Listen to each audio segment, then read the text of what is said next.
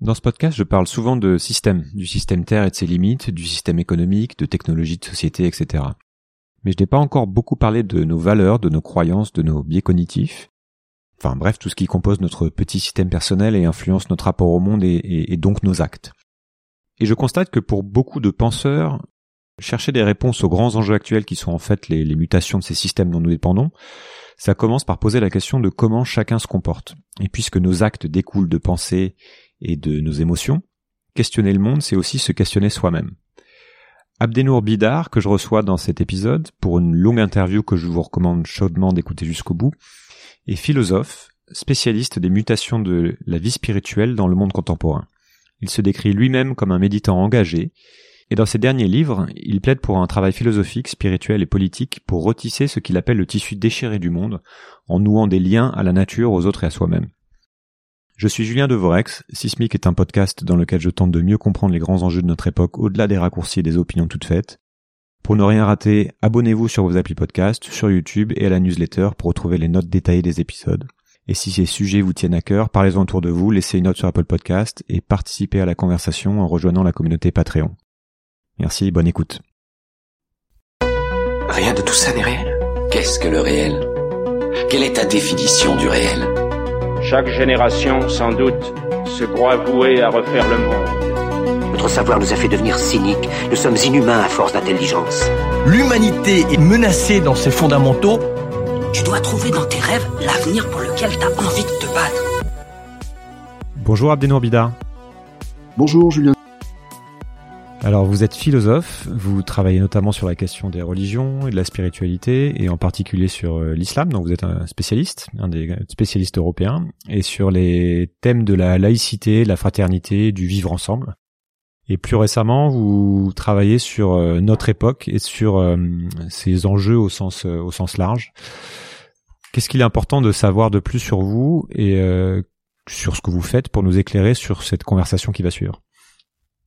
Euh, peut-être euh, préciser pour ceux que ça pourrait étonner que, euh, en effet, comme vous l'avez dit, je suis philosophe et je travaille sur des questions de religion, c'est-à-dire que je travaille sur les questions, les questions de la foi, les questions du mystère de l'existence, les questions de la transcendance, la question, pour le dire plus simplement, de ce qui nous dépasse et de ce qui nous appelle. Euh, et euh, eh bien, je le fais sans contradiction, sans contradiction entre la raison et la foi. Hein. Vous savez que souvent on, a ce, préjugé ou cette conviction spontanée que le philosophe euh, est un rationaliste. Eh bien, moi, je me sers de ma raison, mais sans être rationaliste au, sens strict, c'est-à-dire tout en étant également nourri à la fois dans mon écriture et, puis dans ma dans ma réflexion par ce qu'on appelle la foi.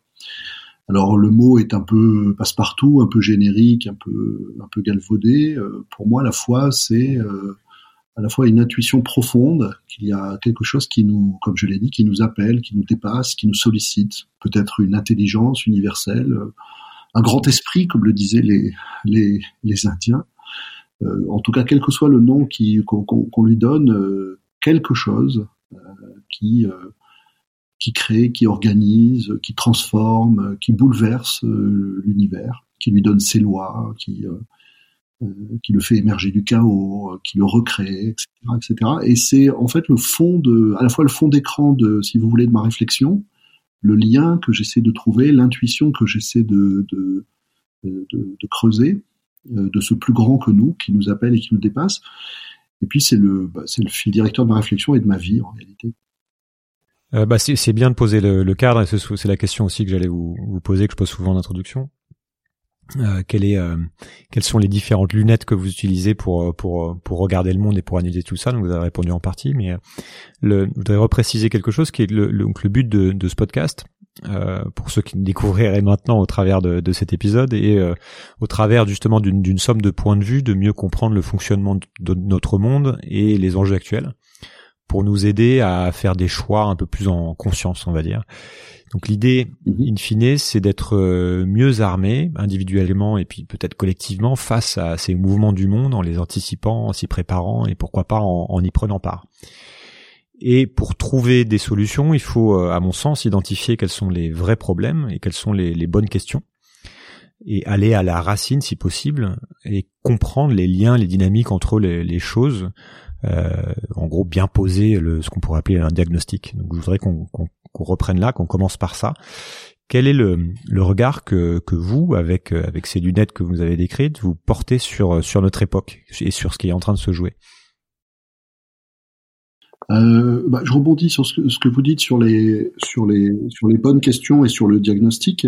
Euh, à mon sens, la capacité à se poser les bonnes questions et à, et à, poser le bon diagnostic dépend très très fortement quand même de la qualité du regard euh, qu'on est capable de porter sur les choses, c'est-à-dire de la profondeur et de la justesse du regard qu'on est capable de porter sur euh, le monde, euh, que ce soit au plus près de soi euh, par rapport à sa situation euh, personnelle, son inscription personnelle dans le monde, ou au plus loin, au plus loin de soi, c'est-à-dire le regard qu'on peut porter sur la société dans laquelle on vit, la, la, la culture dans, dans, laquelle on vit, la civilisation humaine dans, dans, dans, laquelle on vit dans une époque déterminée. Euh, qui, euh, comme toutes les époques, euh, est troublante, embarrassante, complexe, etc. Mais à mon avis, la lucidité ou le discernement qu'on peut avoir par rapport à tout cela, à toutes les échelles, dépend de ce que vous avez appelé le, la lunette, hein, ou le choix en conscience, c'est-à-dire la conscience, le, niveau de conscience, le degré de conscience qu'on peut, avoir des choses c'est très difficile, je trouve, c'est un véritable travail, et pour moi c'est un travail préparatoire, euh, en vue de trouver les bonnes questions. Et ce travail euh, préparatoire est de déguiser son regard, c'est-à-dire euh, d'affûter sa conscience ou d'ouvrir sa conscience à une perception plus approfondie des choses, plus approfondie du monde. moi, par exemple, je vous, je vous dirais, c'est pour donner un exemple de ce, de, de, de ce travail que, tel que je me l'applique à moi-même, parce que c'est toujours pareil, hein, on peut donner des, bons conseils et ne pas les, ne pas les suivre soi-même. Euh, euh, moi, par exemple, quand euh, en tant que philosophe, quand j'écris, quand et, pour écrire, quand j'ai le souci de comprendre, de formuler un certain nombre de choses, ben, j'emploie une formule. Je dis souvent que pour réfléchir de manière juste, je commence par ne pas penser. Ok. Quelque chose de très paradoxal. Ce qui, ce qui est un peu compliqué d'ailleurs. ce qui est un exercice difficile. Mais en réalité, il devient facile à partir du moment où euh, on l'explique de la manière suivante. Euh, ne pas penser, c'est faire silence, euh, faire silence en soi. Donc je commence toujours par faire silence en moi. C'est-à-dire, en réalité, quand on fait silence, par essayer d'entendre quelque chose, de me rendre sensible à, quelque chose que je n'entends pas habituellement, que je ne vois pas habituellement, qui est brouillé, je pourrais dire, par tous les bruits de ma conscience ordinaire, de mon psychisme ordinaire, de ma raison justement, qui elle se précipite dans mille et une directions, qui est euh, devenue extrêmement forte pour échafauder des théories, des hypothèses, des idéaux, des explications toutes plus euh, euh, ingénieuses ou farfelues les unes que les autres. Pour moi, tout ça, c'est vrai que si je n'arrive pas à l'ordonner à partir de quelque chose d'autre, c'est juste un, espèce de bruit plus ou moins plus ou moins chaotique ou plus ou moins intelligible, si vous voulez. Mm-hmm. Et donc je commence par véritablement faire un travail d'assaise. Euh, et ce travail d'assaise, c'est je, me coupe le sifflet en fait. Donc euh, j'arrête, j'essaie d'arrêter au maximum le bruit, le bruit psychique, le bruit mental, le, bruit de, la, ce que j'ai la conscience ordinaire, et euh, je m'installe dans le silence. Je m'installe dans le silence et, j'attends de voir si de ce silence vont émerger petit à petit un certain nombre de choses. Et en général, ça fonctionne. C'est-à-dire que c'est quelque chose qui me rend assez créatif qui me rend assez créatif, c'est-à-dire qui fait que euh, euh, il y a un choix spontané qui va venir de l'intérieur en fait et qui se fait entre toutes les choses que je sais par ailleurs. Voilà, okay. les choses que je sais par ailleurs, tout ce que je sais sur le monde, toute l'information que j'ai du monde, toutes les lectures que j'ai pu faire, parce que le philosophe c'est aussi quelqu'un qui travaille à partir de, de, de, de beaucoup d'héritages. Euh, moi, j'ai beaucoup d'héritages qui sont des héritages philosophiques au sens strict. J'ai étudié euh, la philosophie occidentale dans l'université occidentale, donc euh, j'ai lu à peu près tout le monde, hein, de Platon à Michel Foucault jusqu'aux philosophes les plus récents. Et puis, je suis aussi nourri de, de culture plus mystique ou théologique ou ou métaphysiques qui euh, qui viennent notamment de l'Orient. J'ai été très marqué, vous l'avez dit, par l'islam. J'ai été très marqué par l'hindouisme également. Euh, donc en fait, j'ai à ma disposition tout un matériau, c'est-à-dire plein d'outils. C'est comme quelqu'un qui a une espèce d'immense boîte à outils, si vous voulez. dans laquelle il y a des concepts, il y a des théories, il y a des etc. Et puis je suis nourri aussi par toutes les, les, les, les observations que je peux faire par les médias, par ce, ce, que je lis au présent, on va dire. Mais j'ai besoin pour pour utiliser tout cela, d'aller chercher plus profond dans le, dans le silence d'abord. Et c'est ce silence ensuite qui va me donner ce que j'appelais cette capacité créatrice, c'est-à-dire cette capacité à utiliser euh, tout ce que je sais par ailleurs d'une manière un peu singulière. D'accord, mais enfin, moi je trouve ça très intéressant justement de, se donner le temps de savoir comment euh, comment vous procédez pour euh, pour poser une analyse ou en tout cas pour pour créer quelque chose qui est de l'ordre de de, de l'analyse sur sur le monde.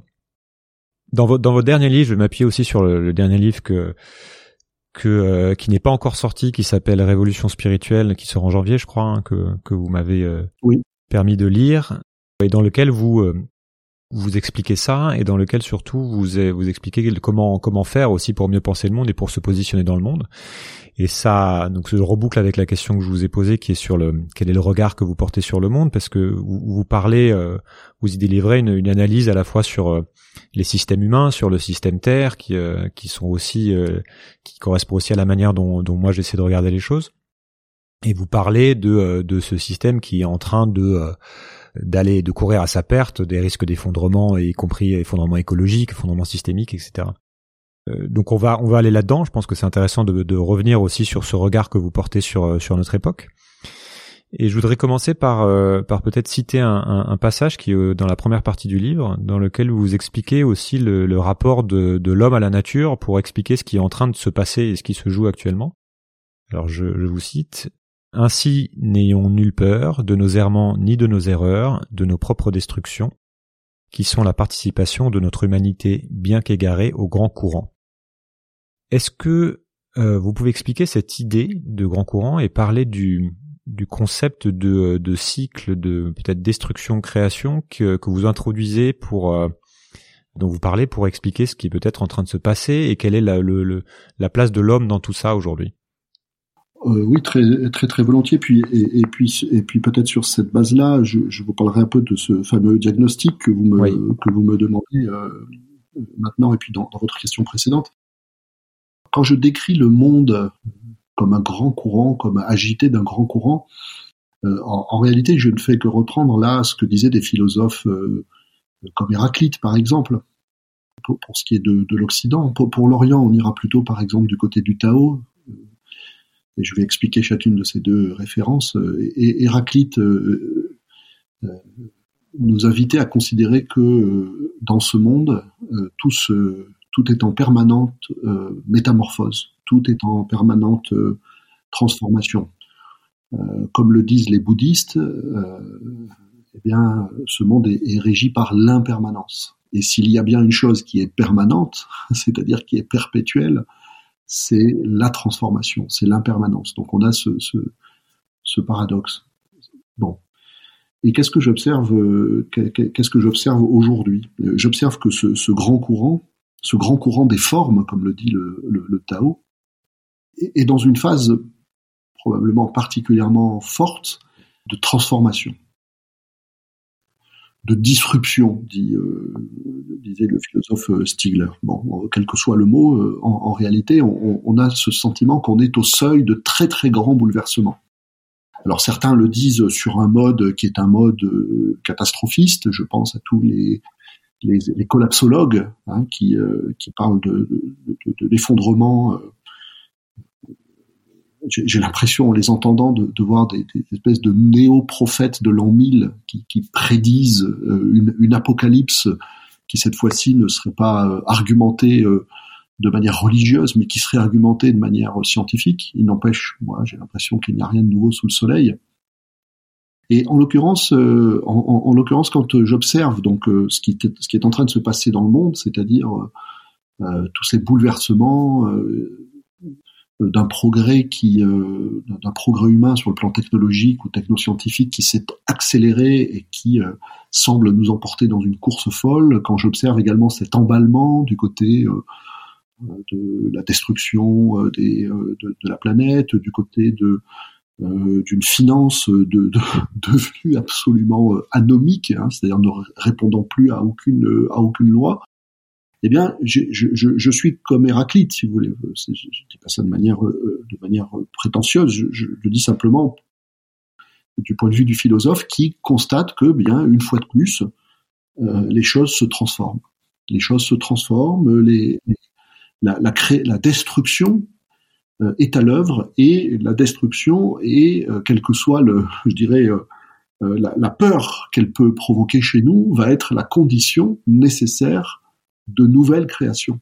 C'est-à-dire que, et c'est ce que j'essaie de faire dans Révolution spirituelle, j'essaie de montrer que, quel que soit l'effroi que peut provoquer en nous le fait d'être euh, à la fois les témoins et les acteurs emportés dans une période de, destruction, eh bien, c'est en même temps l'opportunité de participer probablement à un grand mouvement de renouvellement euh, du monde, de, un mouvement de grand renouvellement des, possibilités que, que, la nature, euh, que la civilisation humaine peut, peut engendrer, peut contenir en elle, et engendrer. Donc, j'invite, si vous voulez, à regarder tout cela d'une manière lucide, mais euh, également quelque peu sereine, sans aller jusqu'au quiétisme peut-être des stoïciens qui disaient tout est bien, tout est bien dans le destin, même si je dis quelque chose comme ça dans la révolution spirituelle. Hein. Eh bien, ne pas céder à l'affolement, ne pas céder à la panique. On est dans une, on est dans une époque qui est hyper anxiogène, hein, où les gens se sentent hyper angoissés par tout ce qui arrive, se sentent hyper menacés par tout ce qui arrive, où, où chacun en plus est, est persuadé d'un sentiment d'impuissance euh, extrêmement important parce qu'on se dit qu'on est dépassé par un, cours des choses qui est devenu complètement fou et dont on parce qu'on a beaucoup d'informations aussi sur tout ça en même temps. Voilà, on a beaucoup d'informations et puis on voit les, les foyers, si vous voulez, les foyers d'incendie ou les foyers de menaces se multiplier. Et c'est comme l'hydre de Lerne contre laquelle se battait euh, Héraclès, hein, c'est-à-dire que euh, aussitôt qu'on combat dans, un sens, qu'on essaye de, juguler l'incendie d'un côté, eh bien il y a autre chose qui se déclare euh, d'un autre côté. Il est très difficile à notre époque de pas intérioriser un sentiment d'effroi et d'impuissance.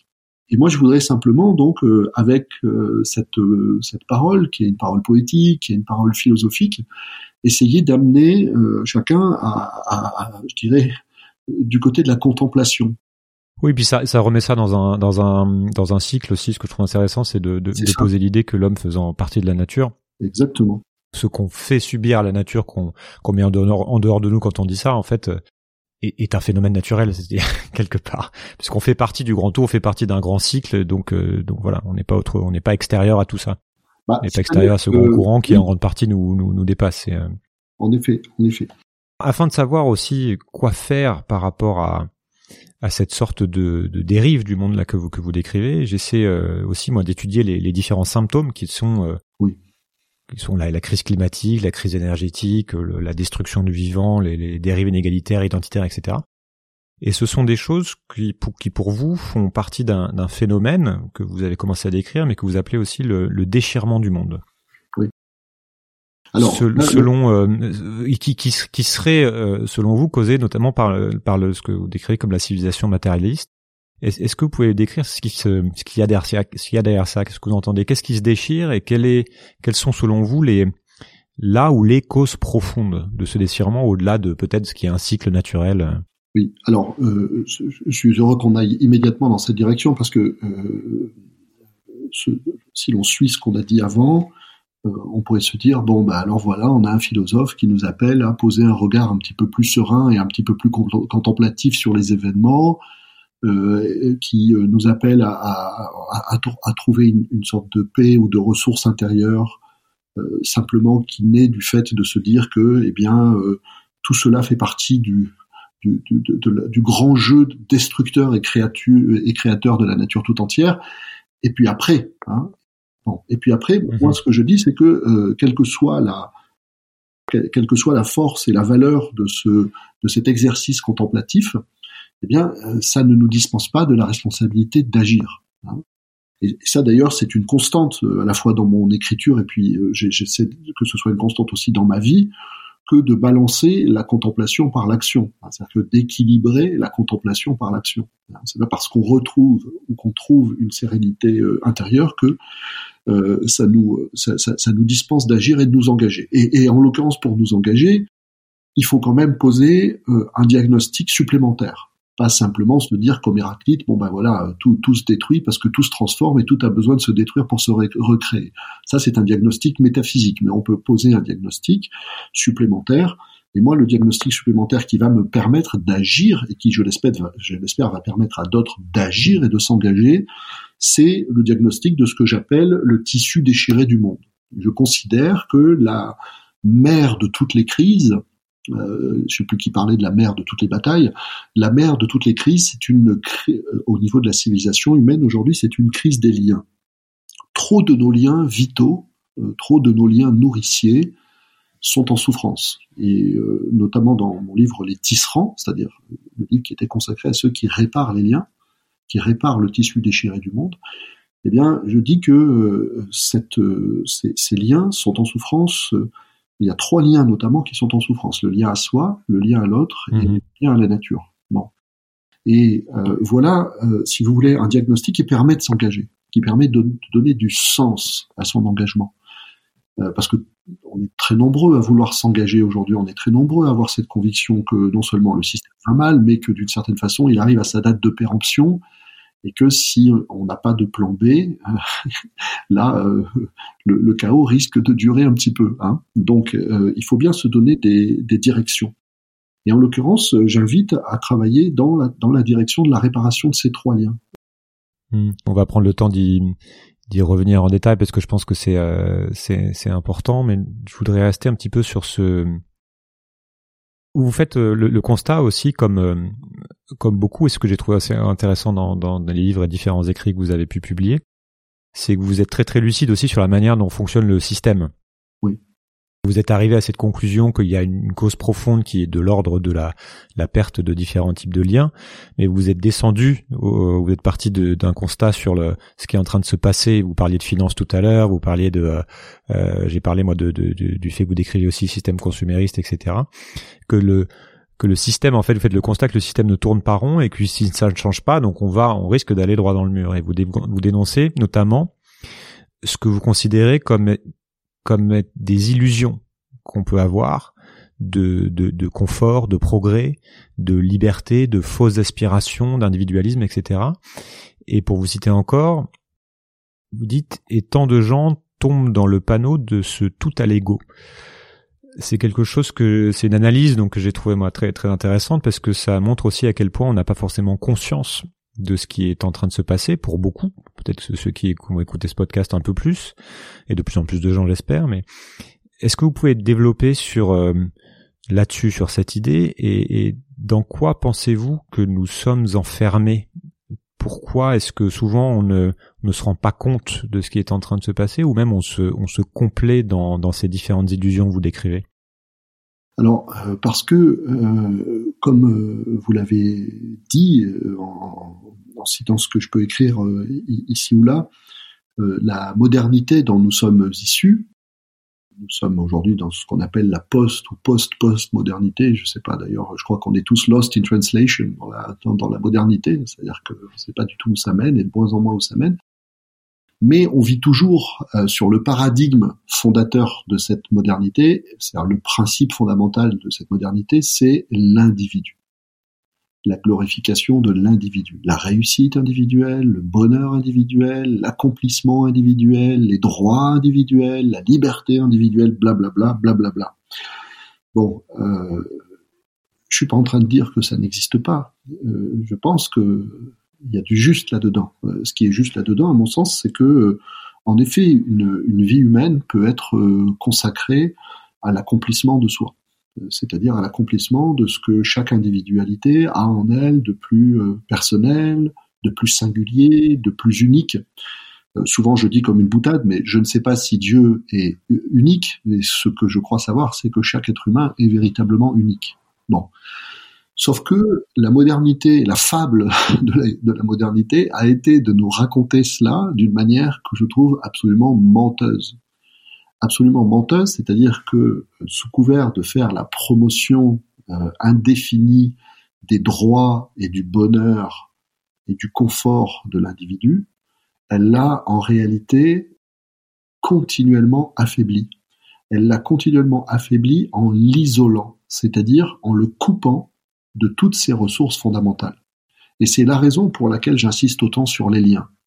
C'est-à-dire que si moi, l'être humain, je veux accomplir véritablement mon individualité, si je veux exprimer ce que mon individualité a de plus beau, de plus noble, de plus puissant, de plus fécond au service de la vie, au service de la création, au service des autres, au service du monde, etc., etc., il va falloir que je me relie. Il va falloir que je me relie à des sources d'énergie qui vont mettre mon individualité en capacité d'exprimer tout cela. Et en l'occurrence, il va falloir, c'est la, raison pour laquelle je parle de ces trois liens, de ce triple lien que je vous ai cité euh, auparavant. Je suis pas le seul à parler de ça, évidemment. Si je me relie à moi-même, c'est-à-dire si j'apprends à mettre ma vie, ce que je fais, mon métier, euh, ma sociabilité, tous mes engagements, dans l'alignement de mon de, mon être profond, de mon être essentiel, de ce qu'il y a justement en, moi euh, de plus intime et de plus euh, de plus unique. Alors là, effectivement, je peux exprimer qui je suis. Mais si je vis dans une société, et c'est le cas, une société qui ne m'apprend pas du tout, qui ne m'invite jamais à aller vers moi-même, qui me maintient dans une relation de perpétuelle extériorité euh, vis-à-vis de moi-même, est-ce qu'on est dans une société qui nous apprend à, à être à l'écoute véritablement, non pas de nos désirs consuméristes, mais à, l'écoute de notre moi profond. Bien sûr que non, ni l'école ne nous en apprend ça, ni Internet ne nous apprend ça, euh, bon, etc. Donc, oui, alors, alors qu'on pourrait avoir l'illusion, on, on, y reviendra après, de que, que en ce moment c'est enfin voilà il y a beaucoup de propagande presque autour de cette idée de euh, être soi-même euh, revenir à soi euh, oui euh, c'est presque devenu un slogan. tout à fait. Alors si vous voulez bien je je je je, je, précise juste une, ou deux petites choses sur le lien à l'autre et, le lien à la nature et je reviens exactement à ce que vous dites. Bon pour le lien à l'autre c'est pareil c'est-à-dire que là aussi il y a il y a la possibilité de d'une source d'énergie ou d'une ressource d'énergie parce que l'autre de la même façon que mon moi profond, c'est le plus grand que moi en moi, euh, c'est l'appel à mon propre dépassement à partir de l'intérieur, eh bien, la relation à l'autre, c'est pareil. C'est-à-dire, quand, je vais vers l'autre, en essayant de me décentrer, c'est-à-dire de sortir de moi-même, de mon égoïsme, de mes intérêts, etc., il y a un véritable effort spirituel euh, dans le lien. Et à partir de là, il y a euh, la, la, possibilité de, de, se mettre à développer une énergie qui va être l'énergie de la, de la solidarité, l'énergie de la fraternité, l'énergie de la compassion, etc., qui me rend plus fort. Hein. C'est quelque chose qui me rend infiniment plus fort. Et c'est la même chose dans le lien à la nature. La, nature, c'est pas juste une petite chose fragile qu'il faut protéger en faisant en faisant du tri euh, du tri dans ses déchets. La nature, c'est une puissance absolument colossale, absolument colossale, une puissance créatrice, une, une qui est d'une ressource absolument infinie. Donc, comment se reconnecter à cette nature de telle sorte que ça soit pas simplement une reconnexion théorique. Ah, je pense qu'il faudrait sauver la nature si on veut avoir un avenir, mais une reconnexion sensible, une reconnexion du corps, une reconnexion du cœur, qui nous qui nous branche, pour dire la chose de manière la plus euh, la plus imagée, qui nous branche, qui nous sur la, la, la ressource d'énergie de la nature. Et je crois que c'est à ce type de conditions que, en tant qu'individu, on devient effectivement euh, plus euh, plus fort. Et, c'est tout le contraire de ce qu'a fait la modernité, c'est-à-dire le, le, système, pour dire les choses de manière un peu générale, je mets des guillemets, le système dans lequel on vit, le système au contraire, il va nous couper de nous-mêmes, il va nous couper des autres, dans une logique de concurrence perpétuelle, et il va nous couper de la nature, en nous faisant vivre uniquement dans des environnements, euh, la plupart du temps, sururbanisés. Bon. Donc, sous couvert de promouvoir l'individu et de lui donner tous les moyens de mener une existence qui lui permettent d'aller à la rencontre de lui-même, de s'exprimer, etc., sous le couvert de ça, on a fait exactement l'inverse. Et on a affaibli l'individu dans des proportions telles qu'aujourd'hui, on a des masses de petits animaux apeurés qui vivent dans ce que le philosophe euh, Peter Sloterdijk appelait au début des années 2000 le parc humain. moi, j'en suis... Euh, arriver à cette aussi à ce, constat extrêmement critique sur nos sociétés, j'ai l'impression qu'on est élevé en batterie comme des animaux et que sous couvert de nous donner accès à, toujours plus de désirs et toujours plus de facilité, eh bien, on nous maintient dans un état d'infantilité et de faiblesse qui permet à tous les autoritarismes politiques de s'exercer sur nous sous le, couvert de, de, de pouvoir euh, plus ou moins démocratique. Donc je pense notamment via le, via le travail aussi. C'est voilà, oui, parce qu'il y a effectivement, on est tenu par le travail, on est tenu par une contrainte économique extrêmement sévère, etc. C'est-à-dire qu'on est tenu de, de, de, tous les côtés. Et euh, pour en arriver à ce que vous évoquiez euh, à la fin, je pense qu'il s'agit aujourd'hui de résister véritablement à cette situation de rupture des liens, de retrouver, de se battre pour recréer euh, partout où l'on vit des ce que j'appelle souvent des écosystèmes de liens, des écosystèmes de fraternité où on va à plusieurs, parce que je crois que tout seul on peut rien faire, on va se euh, se, se, redonner les moyens d'une vie reliée, d'une vie reliée à soi, d'une vie reliée aux autres, d'une vie reliée à la nature, en faisant bien attention au fait que le système est loin d'être bête, c'est-à-dire qu'il a parfaitement compris que vous avez compris. il a parfaitement compris que vous avez compris, c'est-à-dire qu'il a compris que beaucoup, il a bien enregistré le fait que beaucoup d'individus comme moi, euh, pas besoin d'être euh, philosophe hein, pour faire ce constat, ont compris que le problème était la rupture des liens, alors, eh bien, il va récupérer, récupérer ça dans sa grande proposition marchande, et maintenant, en tête de gondole de sa proposition marchande, il va vous proposer de vous relier, de vous relier à vous-même, de vous reconnecter à ceci, de vous reconnecter à cela, c'est-à-dire qu'il en fait un objet publicitaire. Il fait ce qu'il a toujours fait, il sait ce qu'il sait faire de mieux, il ne sait faire que ça, c'est-à-dire vendre, vendre de, euh, de la, du vent en réalité, hein, c'est-à-dire vendre des séductions derrière lesquelles il y a en réalité aucune proposition de sens. Voyez et donc aujourd'hui, euh, par exemple, moi qui travaille dans, enfin qui travaille, qui écrit et qui euh, suis dans, dans ce domaine-là du spirituel, si vous voulez, je vois comment bah, aujourd'hui le spirituel est en train de devenir un objet commercial, un objet publicitaire. Et on va aller faire des expériences chamaniques pour se reconnecter à, à, tel ou tel euh, dans tel ou tel endroit de la nature. On va prendre de l'ayahuasca, on va aller faire telle ou telle expérience. C'était c'était exactement le sujet de. J'avais noté un passage justement exactement là-dessus. Je voulais, je voulais vous amener là-dessus, puisque je, pour vous reconstruire ces liens dont vous parlez passe par la spiritualité, mais dans dans votre livre, donc j'ai cité Révolution spirituelle, vous avez un chapitre avertissement. Je crois que c'est le, deuxième ou, ou le troisième. Qui dans lequel vous mettez en garde sur le justement le retour actuel de, de, de ce qu'on peut appeler New Age ou même du religieux en tant que, que dogme qui, qui on, le voit tous voilà prend de nouvelles formes et qui serait en fait un produit du système entre guillemets qui se défend. Et j'avais noté ce passage que je vais, je vais vous citer qui est un petit peu un petit peu plus long que le précédent. Toujours en vert Voyez ainsi ce qui est arrivé à cette pauvre méditation, exhumée des vieilles traditions et reformatée pour déstresser l'esclave contemporain épouvanté par le trop-plein de sa vie si vide qu'il mène en vain. Méditer n'est plus qu'un médicament, un tranquillisant, un anesthésiant, pris pour aider à endurer toujours plus docilement l'ordre dominant. Et lui qui fut si longtemps matérialiste devient furieusement spiritualiste. Malraux avait raison, on l'a répété à foison, le siècle qui s'ouvre sera spirituel ou ne sera pas, mais ce qu'il n'avait pas prédit, c'est cette grande parodie contre laquelle ici je vous mets en garde pour votre sauvegarde. Donc c'est ce que, exactement ce que vous avez développé. Quelle est votre, critique justement de ces nouvelles formes de spiritualité et, de, aussi de, certaines dérives des religions, puisque c'est euh, un petit votre sujet, grand sujet d'expertise, que l'on peut observer actuellement? Est-ce que c'est un seul et même phénomène finalement? Bah, je vais vous faire une analyse qui est, qui est d'abord euh, un peu politique, on va dire, à la fois politique et, métapolitique. Si on se souvient de Marx, Marx avait dit que le système capitaliste est un système euh, euh, d'exploitation, d'exploitation de l'homme par l'homme. Moi, je le dis de manière un petit peu plus imagée.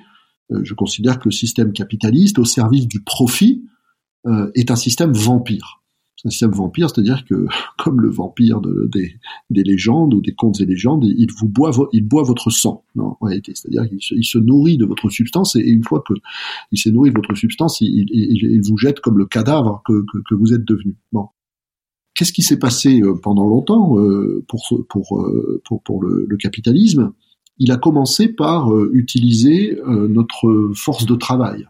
Hein, donc il a commencé par vampiriser nos bras, euh, il a commencé par vampiriser notre énergie physique. Bon, ça, ça a donné euh, la naissance euh, du prolétariat, ça a, donné la naissance des classes laborieuses. Hein. Anna Arendt, par exemple, disait que le grand problème de la condition moderne, vous savez, dans son livre La condition de l'homme moderne, c'est que cette modernité capitaliste a transformé l'homme en fourmi laborieuse. Hein. Nous passons nos vies à gagner de quoi répondre à la contrainte économique. Et en réalité, pour nous, répondre à la contrainte économique et pour la, classe dirigeante du capitalisme, lui permettre d'engranger des profits toujours plus considérables et. Bon. Sauf que, eh bien, le capitalisme, comme tout, organisme vivant, même un vampire est un organisme vivant, il s'est raffiné, c'est-à-dire que euh, il a fini par comprendre que s'il voulait continuer à exploiter durablement l'être humain, il faudrait passer à autre chose, c'est-à-dire peut-être songer à lui prendre autre chose en plus que son énergie physique. Eh bien, moi, je pense que nous en sommes là aujourd'hui, c'est-à-dire qu'après nous avoir pris notre énergie physique, après, après même nous avoir pris notre énergie psychique, en nous faisant désirer toujours plus d'objets, de biens de consommation, en nous faisant fantasmer sur toujours plus de confort et de, loisirs et de plaisir. Tout ça, c'était notre énergie psychique qu'il a consommée. Eh bien, aujourd'hui, il consomme notre énergie spirituelle.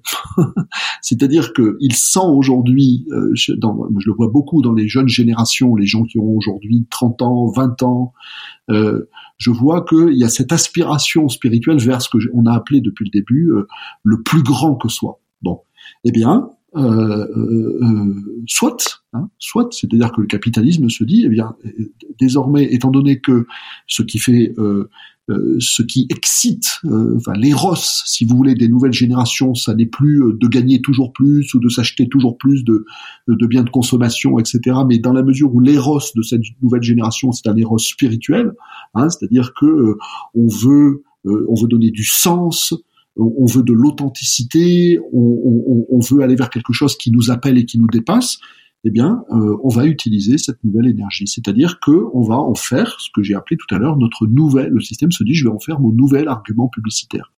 Donc, hmm. attention, ça ne veut pas dire, de mon point de vue, qu'il faut renoncer à toute vie spirituelle. C'est tout le contraire. Hein. C'est-à-dire que moi, d'une certaine façon, je pense qu'il n'y a que ça qui nous sauvera, c'est-à-dire notre capacité, effectivement, à nous relier euh, à cette à, cette transcendance que l'on peut trouver dans le lien à soi, dans le lien à l'autre, dans le lien à la nature, mais j'invite à le faire avec énormément de discernement, parce que j'y vois également, hélas, le piège tendu, en tout cas un grand piège tendu aujourd'hui par le système, euh, alors même que la vocation de cette reliance et de cette vie bien reliée est de préparer quelque chose d'autre, que le règne euh, jusque-là euh, hégémonique ou sans partage de ce, de ce système. Alors comment, pour autant, on, peut, enfin, à première vue, je trouve ça difficile de dire que, par exemple, le phénomène de recrudescence du religieux est, lié au capitalisme. Enfin, ou en tout cas, et ça peut être quelque chose qui va être une réaction au capitalisme, mais c'est pas le système capitaliste qui, qui amène ça. Et puis, par ailleurs, ça a eu lieu à d'autres époques avant qu'il y ait du capitalisme. Est-ce que c'est aussi le même phénomène par rapport à une réaction à l'époque? Comment on analyse ça? Bah, C'est-à-dire que euh, le, retour du religieux aujourd'hui est une, des manifestations, euh, parmi, euh, parmi bien d'autres, d'une aspiration nouvelle ou qui revient à donner un sens à l'existence. Et, un sens qui aille bien au-delà de la proposition ordinaire euh, de d'une vie simplement réussie selon un certain nombre de standards. Euh, moi, je vois beaucoup, euh, ça je le vois beaucoup à travers l'association que j'ai créée, l'association Sésame. Je ne sais pas si on aura l'occasion d'en parler, qui est un, centre de culture spirituelle dans lequel on, on invite tout le monde, athées, agnostiques, croyants, à venir partager mmh. justement ces questions de sens. Je vois beaucoup de gens jeunes qui ont entre je vous disais tout à l'heure, 20 ans, 30 ans, jusqu'à 40 ans, euh, qui ont coché toutes les cases de la société dans laquelle on est, c'est-à-dire que bah, ils ont fait des études, ils ont trouvé un job, ils se sont installés, ils ont commencé à faire un crédit pour un appart, etc. Et puis en réalité, en réalité, contrairement aux générations précédentes qui se laissaient prendre dans ce, je dirais, dans ce filet matérialiste, euh, et bien après avoir coché, coché toutes les cases, ces, ces jeunes gens euh, se, se, se, disent mais en réalité tout ça ça m'intéresse pas, j'ai toujours pas commencé ma vie. Et, et, donc il y a cette aspiration à aller voir plus loin. Bon, et une des façons d'aller voir plus loin, c'est la religion. Mais là, comme je le disais tout à l'heure, euh, là non plus rien de nouveau sous le soleil. Hein, mmh. Et la religion aujourd'hui va euh, répondre, va être une des réponses possibles à euh, cette aspiration au sens qui euh, qui n'est pas satisfaite, qui n'est pas assouvie par la proposition du, du monde. C'est-à-dire que euh, nous, moi je le dis souvent comme ça, nous vivons dans des déserts de sens, et à partir de là, dès qu'il y a quelque part une proposition de sens qui est un petit peu plus profonde, eh bien c'est une véritable oasis vers laquelle tout le monde se, se, se précipite. Bon. Donc si, donc si je comprends bien, on a, le, on a une perte de sens à laquelle le capitalisme essaie de répondre d'une manière ou d'une autre via euh, des slogans, un peu comme on a dit, pour être caricaturé. Et il y a aussi les religions qui sont toujours présentes, qui offrent une autre euh, porte de sortie. Et vous, ce que vous souhaitez faire, c'est redéfinir aussi l'idée d'une vie spirituelle. Mhm. Je crois que j'ai vu ça sur votre site, me semble-t-il. Une vie spirituelle disponible pour toutes et tous, comme vous venez de dire, athées, agnostiques et croyants partageable universellement hors des frontières anciennes, une vie spirituelle appropriée aux défis du présent et de demain, une vie spirituelle sans dogme, sans chef, une vie spirituelle de la liberté, de l'égalité et de la fraternité. Et je voudrais m'attarder un peu sur ce dernier mot, fraternité, qui évoque le lien aux autres, puisque c'est un thème sur lequel aussi vous avez beaucoup travaillé. Actuellement, et c'est bien sûr très vrai en France, on constate un repli sur soi, que ce soit euh, identitaire ou idéologique. Il y en a des communautés de, de croyances, d'opinions, qui avant se parlaient à peu près normalement, qui étaient capables de, de s'écouter du moins, et qui aujourd'hui ne s'entendent plus, du coup ne se comprennent plus, y compris au sein d'une même nation, Mhm. euh, voire y compris au sein même du- d'un d'un même courant idéologique. On voit ça la gauche a explosé, les écologistes se tirent dans les pattes. Enfin, c'est c'est pareil un peu partout. Comment est-ce que vous analysez ce, ce, ce phénomène et comment on, on peut espérer recréer ce lien? Est-ce que ça passe, euh, voilà, est-ce que ça passe forcément par ce développement spirituel, Alors, bon, d'abord, je, je précise euh, quand même quelque cette chose. fraternité en quelque sorte Oui, mais bon, d'abord, je précise quelque chose pour pas qu'il y ait de malentendu. J'ai absolument rien contre la religion. Euh, j'ai beaucoup travaillé sur l'islam. Je, je me définis moi-même très facilement, très simplement comme musulman. Euh, par contre, en tant que philosophe de la religion, euh, je suis très critique euh, par rapport à tout ce que la religion a pu véhiculer. D'ailleurs, pas, pas une religion plutôt qu'une autre. Hein. Les religions en général, à tout ce qu'elles ont pu véhiculer par le passé et hélas au présent, en termes d'intolérance, de dogmatisme, d'obscurantisme, de superstition, euh, et- et- etc., etc. Donc, euh, pour moi, la, religion, c'est un phénomène complexe dans lequel il y a à boire et à manger, et surtout, il y a beaucoup de discernement à avoir. hein. Euh, dès que je- du côté religieux, je, je trouve quelque chose qui me semble contradictoire avec par- avec la liberté de conscience, par exemple, euh, alors là, je monte au, je monte au créneau. Mais je sais aussi, euh, pour l'avoir vu à partir de l'islam, mais aussi à partir de la culture que je peux avoir de, de l'hindouisme, que je peux avoir du christianisme, etc. Je sais que ce sont aussi de, de- de- des ressources absolument extraordinaires de méditation, de questionnement. euh, et, justement aussi de fraternité, hein. c'est-à-dire que la religion, euh, la religion n'est pas uniquement et heureusement porteuse de violence et d'intolérance. Il, y a aussi des, dans toutes les religions, par exemple, vous allez trouver de grandes figures de, sagesse, de grandes figures de sainteté, qui vont vous dire euh, tout à peu près la même chose. C'est-à-dire que euh, toutes ces religions, tous ces systèmes de croyances sont autant de manières qu'a qu'a trouvé l'être humain pour se mettre en lien, toujours le lien, se mettre en relation avec euh, quelque chose de transcendant, quelque chose d'autre. Bon. Et, et en fait, ce que j'observe euh, bah, déjà au niveau, français, au niveau de la société française, c'est ce que vous dites, c'est-à-dire que aujourd'hui, au lieu de cette communion des chercheurs de sens, de communion des gens qui veulent donner un sens à leur vie, qu'ils soient athées, agnostiques et croyants, eh bien, on a reconstitué de manière effroyable tout un ensemble de chapelles euh, qui euh, ne communiquent plus, en fait, soit qui s'ignorent, soit qui se font la guerre ou qui se font qui se font concurrence. Et euh, c'est la raison pour laquelle j'insiste autant sur la fraternité, mais une fraternité qui soit une fraternité élargie. Parce que euh, moi, par exemple, en tant que musulman, ça m'intéresse pas de cultiver uniquement euh, une fraternité avec d'autres musulmans. Je pense que c'est quelque chose qui est complètement, qui serait complètement anachronique, qui serait complètement hors sujet dans une société française, dans un présent qui est le présent du village mondial, qui est le présent d'une société française où sans arrêt je vais côtoyer la différence de l'autre, l'autre qui est euh, l'autre qui est bouddhiste, l'autre qui est euh, juif, l'autre qui est euh, athée, athée soit athée qui se pose un certain nombre de questions, soit athée qui ne se pose pas nécessairement des questions métaphysiques. Bon, donc pour moi, l'urgence est vraiment l'urgence dont je vous parlais tout à l'heure. Euh, là, va trouver une de ces expressions cruciales. Hein, cette urgence de recréer des liens. Là aujourd'hui, dans notre société, c'est l'urgence de recréer des liens. Et pour recréer des liens, il faut recréer des espaces des espaces où les gens peuvent se rencontrer, des espaces où les gens peuvent partager avec leurs différences. C'est ce que nous avons fait, nous, euh, euh, avec Inès Weber en créant le Sésame, c'est-à-dire que nous avons voulu ouvrir un lieu, hein, ce que appelé aussi tout à l'heure un petit écosystème, un lieu dans lequel les gens vont pouvoir venir se parler.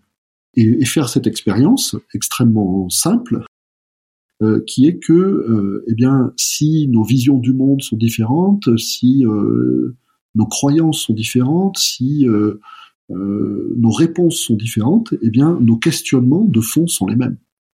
Euh, comment euh, vivre de manière juste, comment ne pas se tromper d'existence, comment être fidèle à un certain nombre de valeurs, à un certain nombre de principes dans toutes les situations où le monde nous engage, comment développer les ressources nécessaires pour ne pas se laisser accabler face à tout ce qu'on évoquait tout à l'heure, c'est-à-dire euh, l'ampleur aujourd'hui absolument euh, colossale de toutes les de tous les problèmes de la civilisation. Comment faire pour ne pas céder au désespoir face à la menace d'un effondrement, etc., etc. C'est-à-dire qu'on a des grandes questions aujourd'hui devant lesquelles on est tous euh, auxquelles on est tous confrontés. Et si on n'a pas de solidarité dans la capacité à les affronter, à les assumer ensemble, alors on se retrouve une fois de plus prisonnier de ce que j'ai appelé tout à l'heure le piège moderne, c'est-à-dire cette situation de très grande solitude où l'individu est d'autant plus accablé qu'il est tout seul. Il est tout seul avec ses questions. Il est tout seul devant son miroir. Et ça, à mon avis, il y a quelque chose qui, euh, sur le plan, euh, je dirais, euh, à la fois humaniste et anthropologique, ne nous correspond pas à nous, les êtres humains. Nous ne sommes pas faits pour affronter seuls le monde et les solutions. souvent, nous, les philosophes, on dit penser par soi-même, ce n'est pas penser tout seul. Mais c'est aussi pour ça qu'il y a, puisque comment on fait concrètement, parce quand les mouvements qu'on peut observer semblent si contraires, c'est-à-dire que les gens, pour de multiples raisons, justement, la communauté se renforce, l'entre-soi se renforce, mais parce qu'il y a aussi cette recherche de lien quelque part, justement. parce que si on prend, euh, peut-être pour parler aussi de, de, de ce que la, la, laïcité peut apporter, c'est un autre sujet sur lequel vous avez beaucoup travaillé. Vous êtes spécialiste de de l'islam musulman. Donc je pense qu'on peut prendre ça aussi comme exemple euh, pour regarder ce qui se passe à l'intérieur de cette communauté depuis des années, qui est un phénomène mondial, hein, qui est un phénomène de durcissement en quelque sorte de, du, dogme en partie.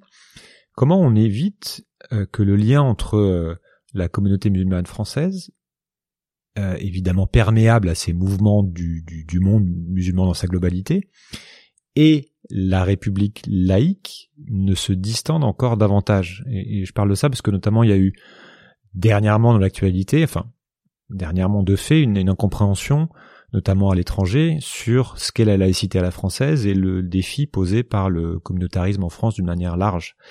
Euh, donc ça peut être un bon exemple pour, pour parler de ce défi de lien aux autres de manière très concrète. Mmh. Alors, je vous réponds sur deux, deux points. Euh, d'abord sur la notion de communauté, c'est-à-dire que euh, ce qu'on observe aujourd'hui, c'est, euh, comme vous l'avez dit, que se forment ou que se reforment des communautés, mais des communautés particulières, des communautés restreintes. Hein.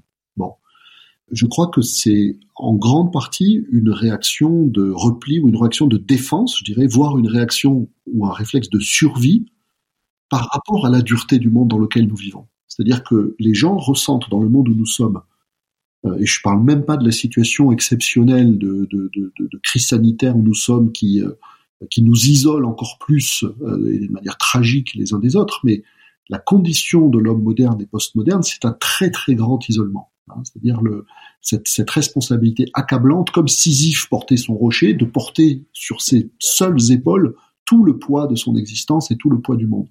Mais je pense que c'est trop dur, c'est trop difficile.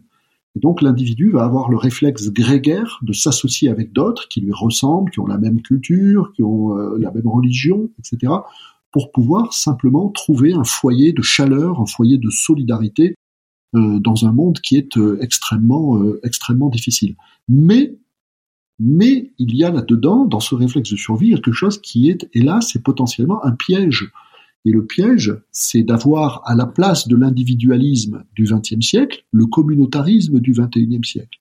C'est-à-dire une société qui ne serait plus éclatée en atomes individuels et en atomes Mhm. individualistes, mais une société qui serait euh, éclatée en communautés, qui se regardent en chien de faïence, qui s'ignorent, qui de temps en temps se rentrent dedans, c'est-à-dire euh, sont prises les unes euh, vis-à-vis des autres par un accès d'intolérance et de, et, et de violence. Bon. Donc par rapport à ça, nous sommes sollicités, notre intelligence collective est sollicitée par la nécessité de recréer du lien avec les autres, mais pas n'importe comment. hein. Pas n'importe comment, c'est-à-dire en ayant un sens de la communauté qui va au-delà de ces communautés particulières, un sens de la communauté qui est véritablement un sens de la fraternité humaine, c'est-à-dire une capacité à se lier d'amitié et à vivre avec des gens qui ne pensent pas comme nous qui ne nous ressemblent pas, qui n'ont pas les mêmes croyances que nous. Il y a là, à mon avis, véritablement aujourd'hui un pas éthique et un pas spirituel et un pas politique en même temps à faire qui est très important. Donc comment est-ce que nous allons apprendre justement aux générations qui arrivent l'importance d'un vivre ensemble qui, un, nous permette d'échapper à l'isolement et à l'impuissance de l'isolement, et qui, deux, nous fasse viser au-delà de la formation simplement de communautés particulières qui vont s'ignorer les unes les autres. Donc là, nous sommes devant une responsabilité qui est d'abord une responsabilité éducative, et je crois que c'est parce que nous ne savons pas le faire que, entre autres, en France aujourd'hui, euh, nous avons cette difficulté avec l'islam. C'est-à-dire que nous avons laissé euh, les blocs de la société se séparer les uns d'un côté, les autres de l'autre. Euh, nous avons laissé euh, des populations immigrées s'installer euh, en France dans des zones qui sont des zones de relégation, des zones de relégation dans lesquelles va se concentrer toute la misère éco- économique, toute la misère sociale, etc. Et à partir de là, nous voudrions faire société, nous voudrions faire république, nous voudrions que les gens adhèrent spontanément à notre beau slogan de liberté, d'égalité, fraternité. Mais si nous ne donnons pas concrètement aux gens, à tous les gens ensemble, la possibilité de vivre les uns avec les autres et non pas les uns loin des autres dans des ghettos qui sont des ghettos sociaux, si nous euh, ne donnons pas cette possibilité concrète aux gens de vivre ensemble, euh, on ne pourra pas espérer faire société, on ne pourra pas appeler les gens à regarder au-delà de leur communauté particulière. Donc je pense qu'il y a là euh, une responsabilité politique aujourd'hui à la hauteur de laquelle nous ne sommes pas.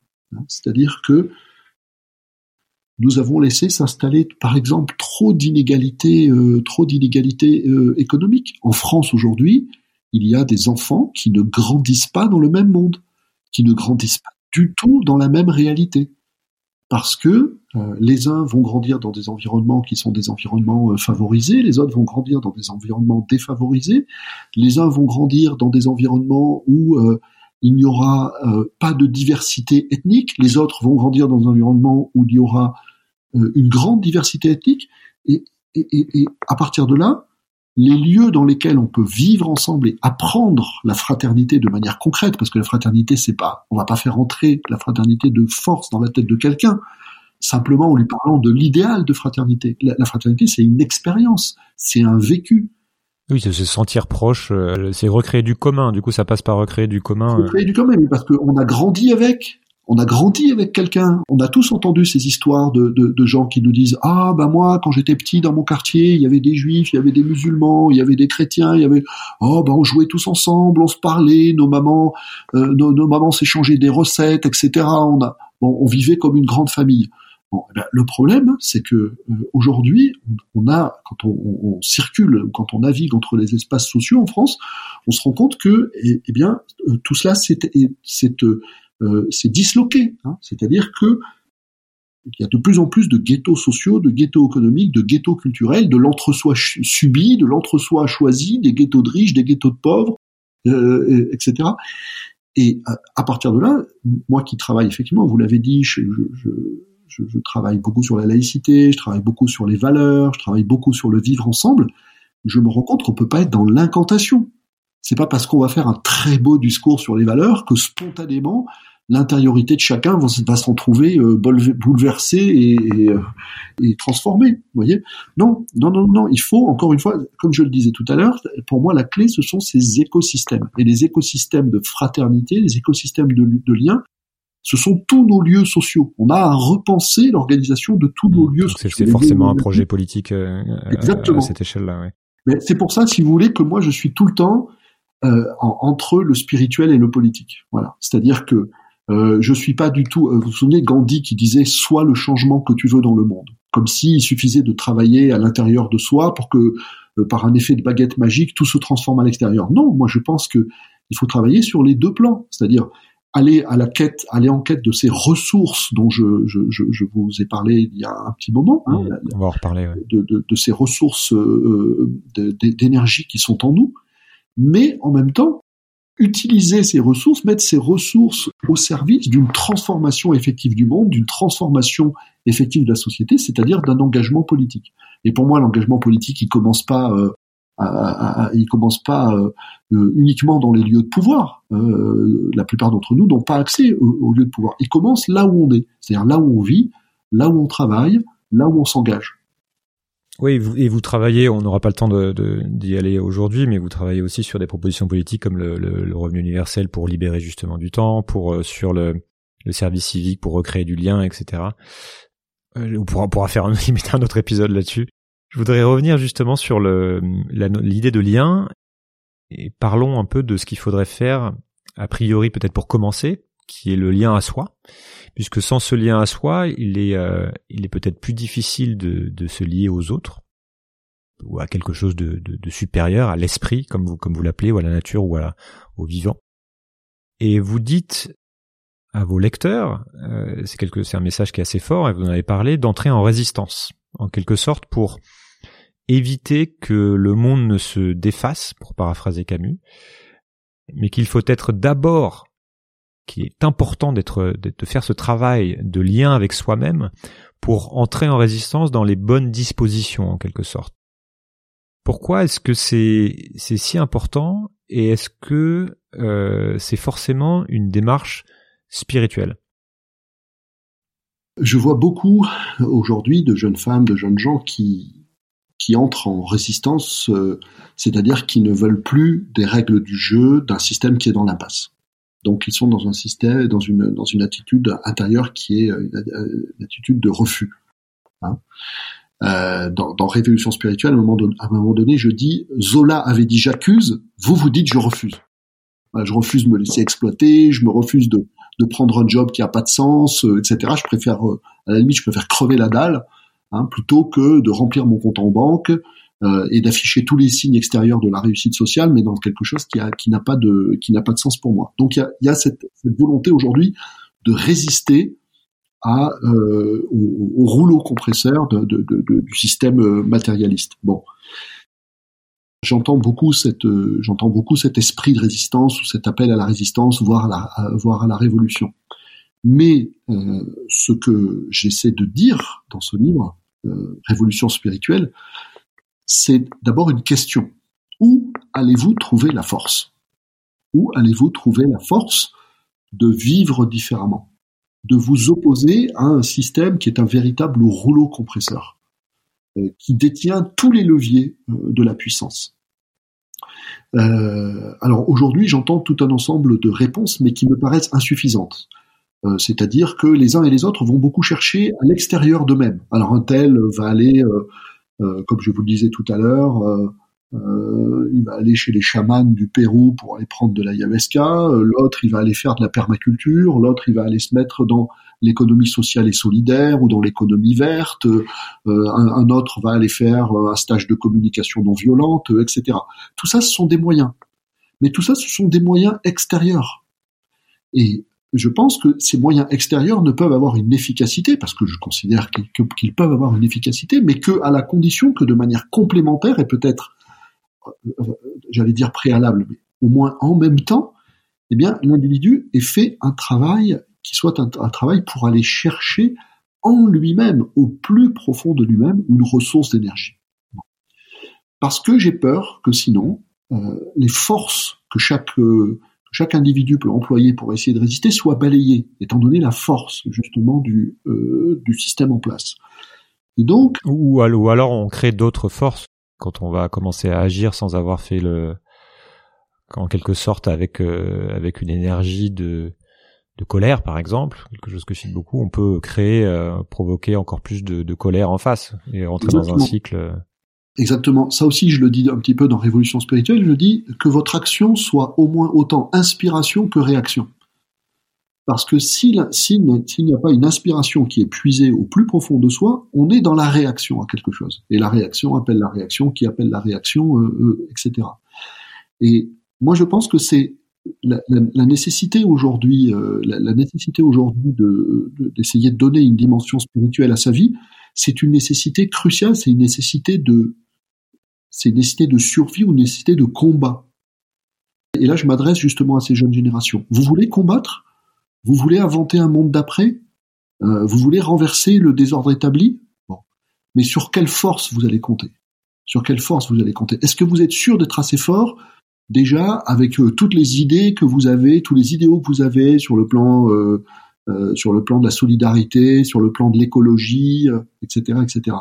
Attention, parce que tout ça, ce sont uniquement de très belles intentions, ou de très beaux idéaux, ou de très belles théories, mais si vous n'avez pas galvanisé en vous-même l'être intérieur, la puissance d'être, si vous voulez, si j'étais Spinoza, la puissance d'agir, voyez, euh, qui, va vous être nécessaire pour mener ce combat extrêmement difficile, vous allez être balayé véritablement comme des fétus de paille.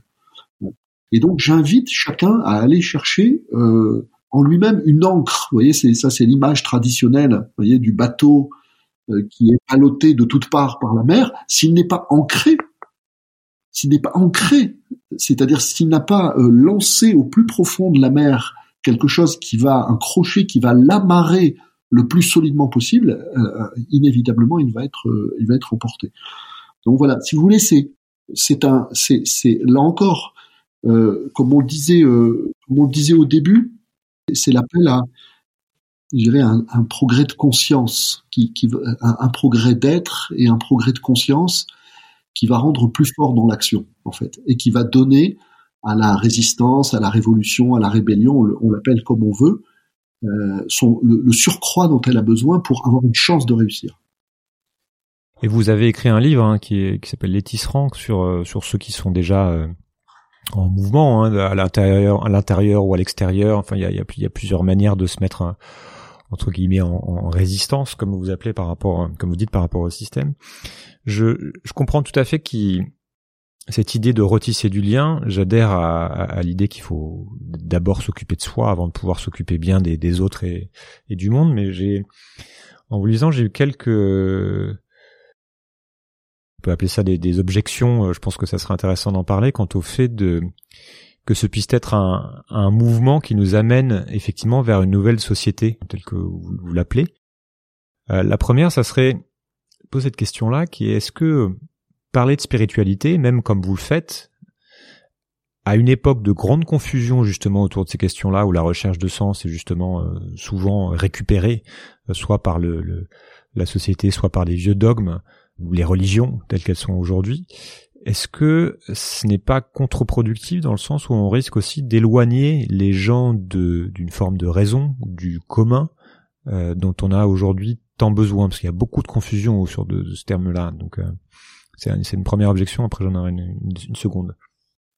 Oui, tout à fait. Euh, comme je vous l'ai dit tout à l'heure, moi je parle de spiritualité d'une manière qui est à la fois enthousiaste et critique. bien sûr, bien sûr, mais le, voyez ce que je veux dire, c'est que c'est comme tout est déformé aujourd'hui que, euh, enfin voilà. Bah, C'est-à-dire que dans ce domaine comme dans d'autres, il y a une invitation au discernement, à la culture du discernement. Aujourd'hui, mhm. dans la proposition, euh, dans la proposition spirituelle, il y a beaucoup de choses qui sont qui relèvent totalement de l'irrationnel. Mais alors là, je le dis de manière péjorative. C'est-à-dire qu'il y a beaucoup de choses qui sont très saugrenues, qui sont très farfelues, euh, qui, qui relèvent d'une espèce de new new age c'est un domaine immense, le domaine de la spiritualité. Hein. Il, y a, des choses de très très inégales valeurs. Donc, un, c'est à chacun d'abord de cultiver son discernement. Je ne me prends pas comme, euh, exemple, mais moi, ce qui m'a servi, euh, qui m'a à, développer ce discernement, c'est justement la culture philosophique Hein, C'est-à-dire que le philosophe, c'est celui qui, observe toujours les choses, non pas avec défiance, mais euh, c'est un sceptique fondamentalement. Oui, c'est ça. Vous ne, vous, vous ne posez pas du tout la spiritualité à la, à la, à la Non. raison. oui. Non, non, au contraire, au contraire, je pense que la, la, la raison est très utile pour y voir, euh, pour y voir clair Da- euh, par rapport à toutes les, les, les propositions spirituelles aujourd'hui qui sont, euh, qui sont de très inégales, euh, de, de très inégale qualité, de très inégale valeur. Et puis après, si vous voulez, euh, donc j'invite chacun à, à, à, à aiguiser son discernement hein, et à mettre en route sa- son esprit critique, bon, très important. Et puis j'invite aussi chacun à faire son expérience. C'est pas parce que un philosophe comme moi ou d'autres disent euh, ah bah c'est la spiritualité qui peut peut-être nous aider que euh, c'est du pain béni. Hein. c'est-à-dire que à chacun de faire son expérience, c'est-à-dire de voir deux choses. D'abord, dans quelle mesure ça peut l'aider à structurer sa propre existence, à lui donner du sens, à lui donner de l'élan, euh, à lui permettre de trouver sa juste orientation. Donc à chacun de faire déjà cette expérience. Et puis deuxièmement, à chacun de faire l'expérience de l'efficacité de cela euh, pour son action. Hein, C'est-à-dire, euh, est-ce que euh, le fait d'avoir une, une vie spirituelle va donner à ma vie tout court et à mes engagements dans le monde davantage de force ou pas?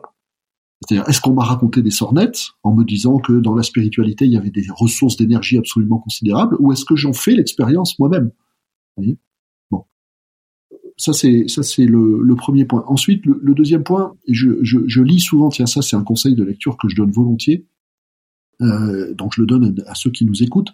Euh, lisez ou relisez euh, un, texte hindou qui s'appelle la Bhagavad Gita, qui est vraiment qui, a vraiment une dimension euh, très universelle. C'est-à-dire pas besoin d'être hindou pour pour savourer la, la, la sagesse de la Bhagavad Gita.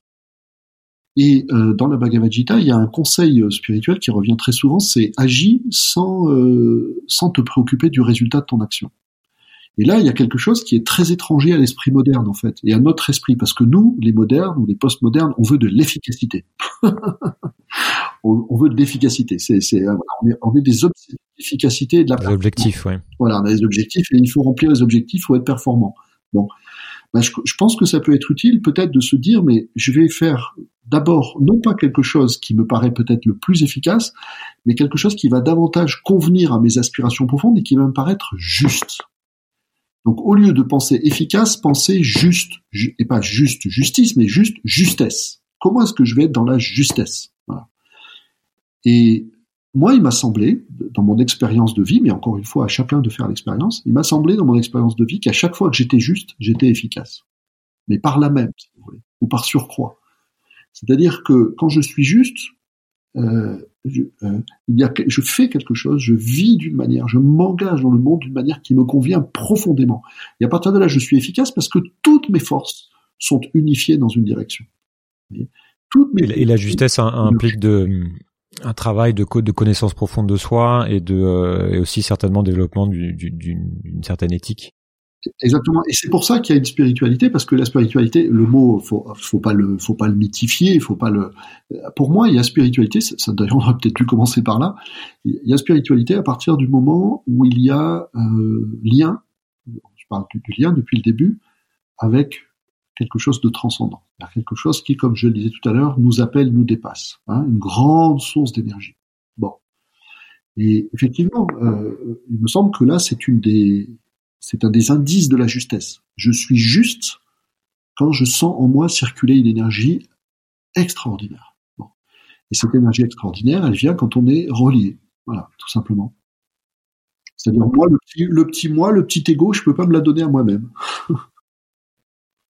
Euh, je, voudrais, je voudrais revenir sur le sur ce questionnement aussi que que j'ai par rapport à entre guillemets à l'efficacité, au passage à l'échelle de, de, de puisqu'on était parti de, de, cette idée qu'il y avait un, un constat qu'on faisait sur le monde qui était qu'il fallait quelque part faire faire quelque chose entre guillemets. Enfin, il y a une volonté d'action comme vous comme vous dites par rapport à la, à la marge du monde et donc d'essayer d'identifier quelle pouvait être la cause profonde et le travail du coup que chacun doit, faire. Donc cette idée aussi de, de reliance.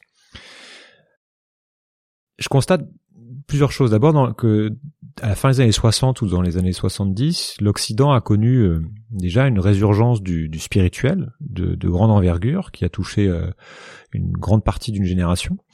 Alors même que En même temps, dans le reste du monde, la spiritualité était, me, me semble-t-il, bien plus présente, bien plus ancrée qu'aujourd'hui, puisque les sociétés étaient encore largement traditionnelles.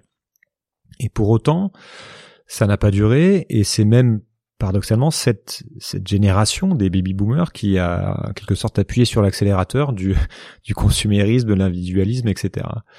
Pourquoi et, comment ce serait différent cette fois-ci alors que à moi il me semble que le, le système actuel est extrêmement résilient et qu'il est capable de comme on l'a dit récupérer ces nouvelles spiritualités pour s'y appuyer et que hormis quelques exceptions quelques exceptions pardon je, je, ne vois pas en fait cette nouvelle génération qui arrive à maturité être moins enclin à poursuivre la société de consommation, bien au contraire, en particulier dans les pays dits émergents dans lesquels cette génération est en rupture avec les traditions de leurs parents, etc.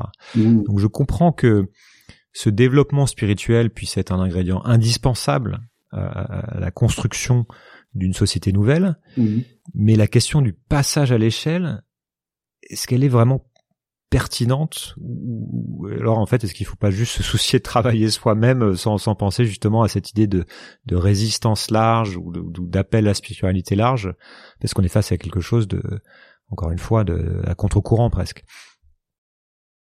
Bon, d'abord, je reprendrai le fil de ma réponse précédente, c'est-à-dire, euh, est-ce que moi, l'être humain, j'ai intérêt à me poser la question d'abord de savoir si, par ce que je fais, je vais changer le monde? Peut-être avoir la modestie d'abord de me dire, écoute, euh, je vais essayer de faire ce qui me semble juste à l'échelle qui est la mienne, euh, en ayant la modestie de considérer que mon périmètre d'action est assez euh, est assez réduit, mais au moins j'essaie de faire ma part à l'intérieur de ce à l'intérieur de ce périmètre. Le philosophe le philosophe Martin Buber disait toujours agis là où tu es ça a l'air simple comme conseil, mais il n'empêche que c'est un sacré antidote euh, à toutes les à toutes les folies des grandeurs, je dirais, et, un sacré remède à toutes à tous les sentiments d'impuissance. Hein. C'est-à-dire que si j'agis là où je suis, si je me donne le bon périmètre d'action, alors je peux cultiver une véritable confiance dans ce que je fais parce que je n'aurais pas visé trop haut, je n'aurais pas eu les yeux plus gros que les yeux plus gros que le ventre. Donc je, je, je serais assez prudent par rapport à cette question euh, à cette question d'échelle. Ensuite, c'est-à-dire, c'est pas parce qu'on n'a pas transformé le monde au soir de sa vie qu'on a agi en vain ou qu'on a vécu en vain. Euh, si euh, avec d'autres autour de soi, on a créé ce que j'ai appelé euh, depuis le début un petit écosystème dans lequel on a réussi à desserrer l'étau du monde, à desserrer l'étau du système, et où à la place de la loi d'isolement que le système veut nous imposer, on a réussi à mettre en place une, une loi qui est une loi de solidarité, si à la place de la rupture des liens, on a réussi dans ce, dans ce petit écosystème à recréer tous les liens qui nous sont vitaux, qui nous sont nourriciers, moi je dirais euh, à chaque existence suffit sa peine. Hein. on aura quand même, on aura quand même déjà déjà bien vécu et pas du tout de manière égoïste si on si l'a fait au, au, service de ceux qui sont euh, autour de nous. Ça, c'est le premier point. Et puis le deuxième point, euh, la différence avec les années 60, euh, toute la contre-culture, euh, beatnik, hippie, etc. des, années 60 euh, a, explosé pour un certain nombre de, raisons dans un univers qui était un univers non seulement hyper matérialiste, mais de triomphe du matérialisme. Hein. C'est-à-dire que c'était jusqu'au choc pétrolier, c'était les Trente Glorieuses, et donc il y avait une, une espèce d'ivresse du système qui a fini par récupérer même tous les en fait, qui se sont embourgeoisés, etc. Hein. Ça a donné je ne sais combien de tragédies individuelles, de gens qui étaient partis tout feu tout flamme de manière révolutionnaire et mystique à la suite de, en prenant le chemin de Katmandou, et puis qui, qui, qui, qui sont finis, qui, qui ont fini, euh, qui, ont fini, euh, je sans, sans, sans aucune âme en fait, hein, en, en, ayant consumé euh, complètement leur âme. Moi, je dirais que la différence aujourd'hui, euh, et vous allez voir, je vais dire quelque chose de paradoxal, c'est l'insupportable. C'est-à-dire, on peut, hélas, aujourd'hui, compter sur l'insupportable. L'insupportable, c'est-à-dire qu'on est dans un système qui, aux yeux de, tout le monde, enfin, je l'espère, en tout cas de beaucoup de est, est, vraiment devenu mais totalement dément totalement dément. C'est-à-dire que ce système nous entraîne dans des existences où il faut toujours courir, courir, courir, dans des métiers qui n'ont pas de sens la plupart du temps, pour joindre les deux bouts, c'est-à-dire qu'on regarde son compte à la fin du mois, il y a zéro. enfin, quand il y a zéro, quand il n'y a pas moins quelque chose. Donc il faut recommencer. Et on est, ça j'ai décrit ça dans mon, dans mon livre Libérons-nous euh, des chaînes du travail et de la consommation, un petit bouquin que j'avais fait paraître sur le revenu universel. On est comme les souris qui tournent et qui sont obligés de tourner de plus en plus vite jusqu'à épuisement total dans une dans une roue sans fin. Bon. Et je crois que en réalité, c'est hélas, hélas, euh, peut-être là-dessus qu'il faut miser. Hein. Euh, souvent dans l'existence, le mal arrive par le, bien arrive par le mal. Hein. Et là, en l'occurrence, le système devient de, tellement coûteux euh, en, en, termes de souffrance psychique, en termes de mal-être, en termes de divorce entre soi et soi, de divorce entre soi et les autres, de divorce entre soi et la nature, que euh, il y a véritablement, me semble, on peut véritablement aujourd'hui, et on, on, va, à mon avis, si on continue comme ça, pouvoir miser sur un réflexe de survie, c'est-à-dire de l'être humain en nous qui étouffe de plus en plus qui, est, qui arrive de moins en moins à de moins en moins à respirer. Regardez d'ailleurs euh, la crise sanitaire dans laquelle on est, avec euh, les difficultés respiratoires et les masques, elle est parfaitement symbolique du monde dans lequel nous vivons. C'est littéralement un monde où ah, de l'air, on n'arrive plus du tout à respirer. Bon. Et je crois que euh, à un moment donné, souvent l'être humain n'ayant pas la sagesse de changer quand tout va bien, eh ben, il est contraint de changer quand tout va mal. Donc sans évidemment souhaiter que le pire, que, que, les choses aillent de pire en pire. Hein, on on peut pas souhaiter le pire, mais j'observe que d'une certaine façon, la folie du système est son meilleur ennemi. La folie du système est son meilleur ennemi, c'est-à-dire qu'à force de nous pousser à bout et de, de penser que c'est en nous poussant à bout que lui, le système, va en tirer profit, à un moment donné, il va faire une erreur. Il va faire une erreur, c'est-à-dire que décidément, il va aller trop loin, et là, on va avoir de plus en plus dans les générations qui montent ce que j'appelle des âmes fortes dans mon livre Révolution spirituelle, les âmes fortes qui vont remplacer les âmes mortes. Hein, eh bien, des âmes fortes, c'est-à-dire des, gens qui vont entrer en résistance tout simplement parce qu'elles veulent respirer et que l'atmosphère est devenue, l'atmosphère de civilisation est devenue beaucoup trop irrespirable. C'est là que ça sera, pour reboucler, c'est là que ça redevient important justement d'avoir fait ce, ce travail sur soi euh, pour le faire de, de, de, la bonne manière sans exploser ou sans, euh, sans faire trop de mal quoi.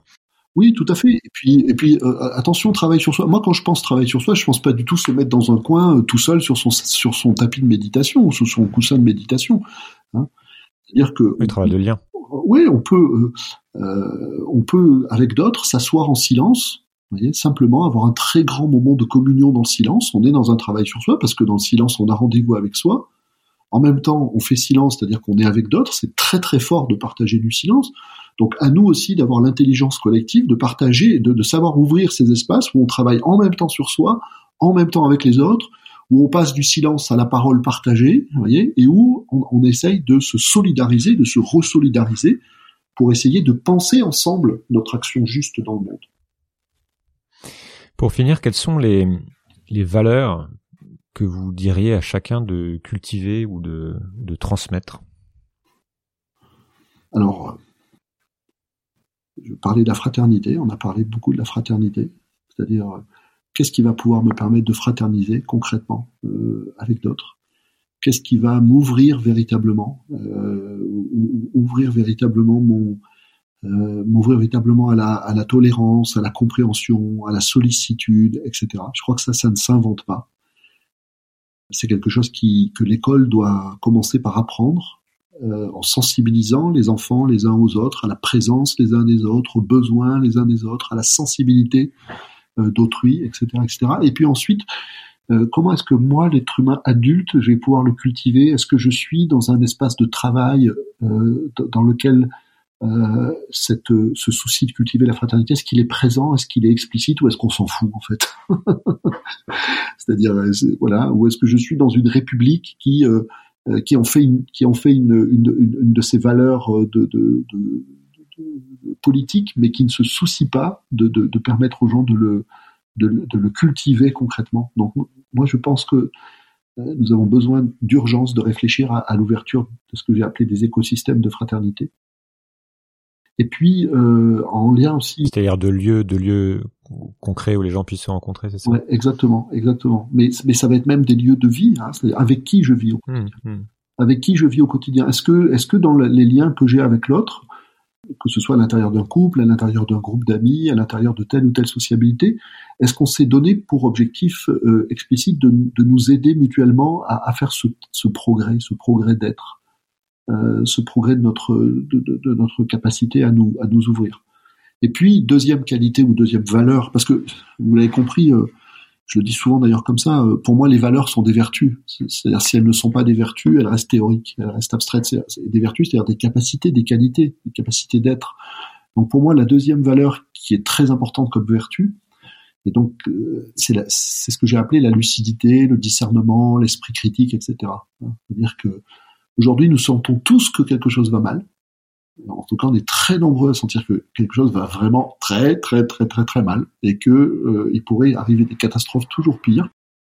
Donc, dans ce genre de situation, comment est-ce qu'on va faire pour garder la tête froide, garder son sang-froid et continuer à analyser les choses avec justesse, c'est-à-dire à savoir ce qu'il faut faire?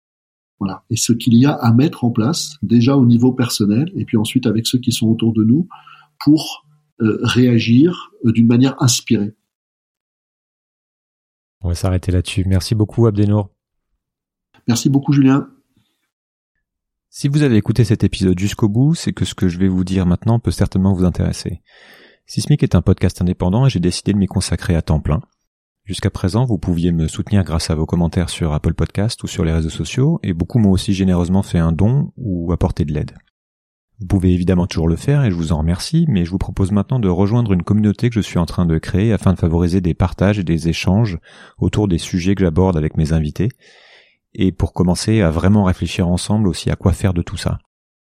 Concrètement, je vous propose des contenus exclusifs, des rencontres, des directs et d'autres choses que je suis en train de mettre en place afin qu'on puisse progresser collectivement.